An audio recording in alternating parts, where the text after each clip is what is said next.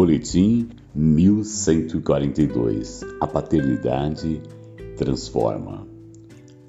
Minha primeira obra publicada, Onde os Pais Falharam, a importância da presença do pai na formação do caráter do filho, qual seria a melhor fase da vida para um filho? E que fase seria essa que ele gostaria de viver com seu pai? A figura paterna tem uma representação muito importante na formação de um indivíduo. Ele exerce a função de mediar as experiências do filho com o mundo, dando a ele a oportunidade de conviver com os modelos comportamentais que poderão servir de exemplo para que interaja com o ambiente de forma respeitosa, ajustada, equilibrada e amorosa.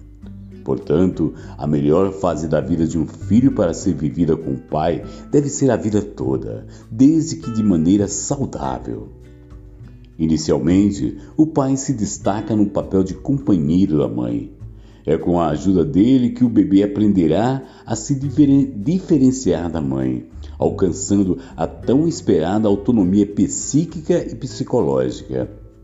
A mídia, internet e TV têm apresentado um modelo de pai como um sujeito incapaz de assumir essa função na relação educativa, de planejar o seu tempo com os adolescentes e mais, de enfrentar com sabedoria e responsabilidade o papel de autoridade frente às exigências necessárias para a vida em família e, consequentemente, em sociedade. Nessa função, incluímos a repreensão e a disciplina, o diálogo e a expressão dos sentimentos, por meio da comunicação e da demonstração deles.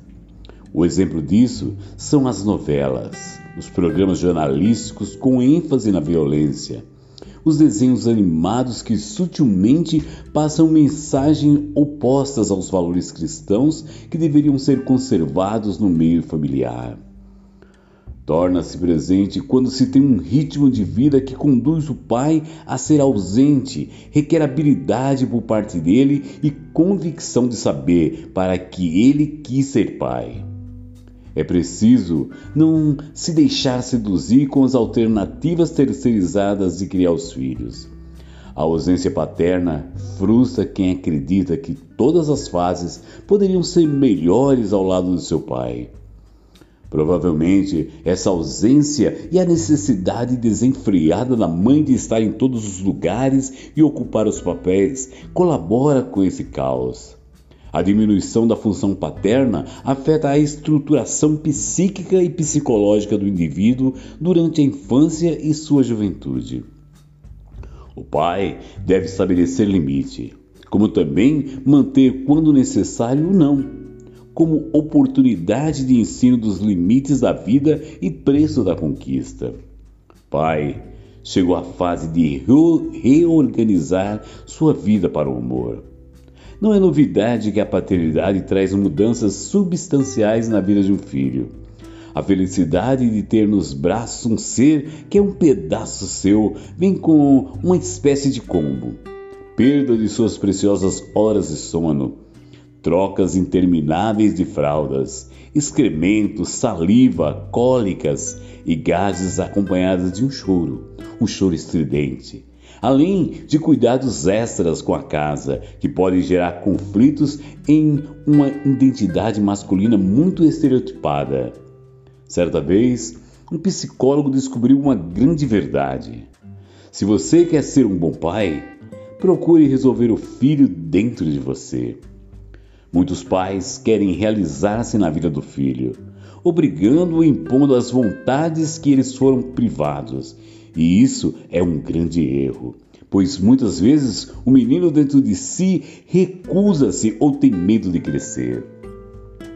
Em termos psíquicos, a paternidade põe em movimento forças interiores que alteram a percepção de si. Há uma espécie de chamado interior para abandonar as fantasias e o conforto do mundo do menino e ingressar no universo adulto, marcado por doações e responsabilidades. O pai educa, instrui, influência, dá equilíbrio referencial que o Pai Eterno vos capacite a paternizar essa geração e contribua para levantar a geração do avivamento final, para estabelecer o reino de Deus na terra. Feliz Dias dos Pais. Texto Apóstolo Cleiton Nantes.